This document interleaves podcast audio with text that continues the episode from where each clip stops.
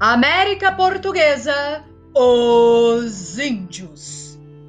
No momento da chegada dos portugueses, havia no território que hoje é o Brasil dois grandes grupos indígenas: os tupis guaranis e os tapuias. Os tupis guaranis estendiam-se por quase toda a costa brasileira, do Ceará até a Lagoa dos Patos, no extremo sul. Apesar de ocuparem espaços geográficos diferentes, falamos em tupi-guarani devido à semelhança de cultura entre os dois grupos. Os tupis, também denominados tupinambás, ocupavam a faixa litorânea do norte até Cananéia, no sul do atual estado de São Paulo.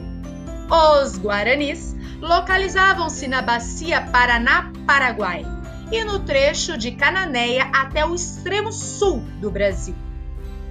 Em alguns pontos do litoral, a presença tupi-guarani era interrompida por outros grupos, como os Goiatacazes, na foz do rio Paraíba, pelos Aimorés, no sul da Bahia e no norte do Espírito Santo, pelos Tremembés, na faixa entre o Ceará e o Maranhão.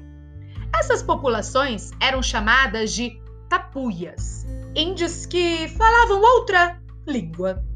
O número de indígenas que habitava as terras que hoje é o Brasil é muito discutido entre os estudiosos, não existindo um consenso no tocante ao número real da população indígena naquela época.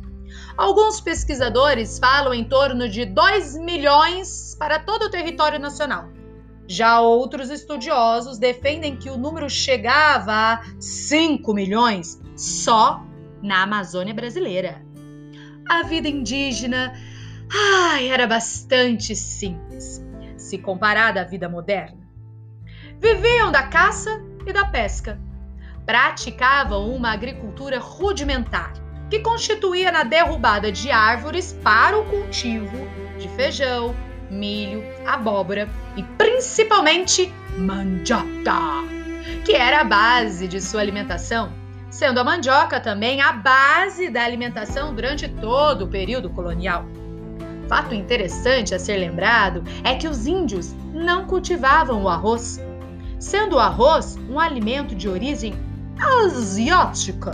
Os índios não tinham conhecimento desse alimento, essencial para nós hoje em dia. O arroz somente foi trazido às terras que hoje constituem o Brasil a partir do século 17 pelos portugueses. Quando escasseava a caça e a pesca ou o solo já estava desgastado pelo cultivo de alimentos, a tribo mudava-se para outra região.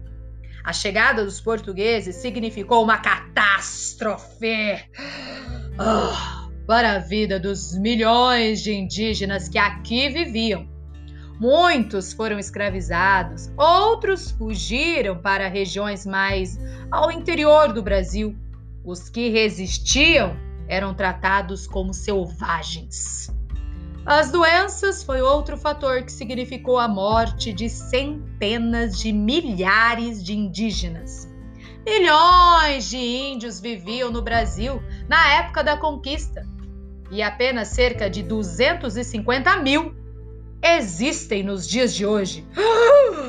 Meu pai, um extermínio de fato.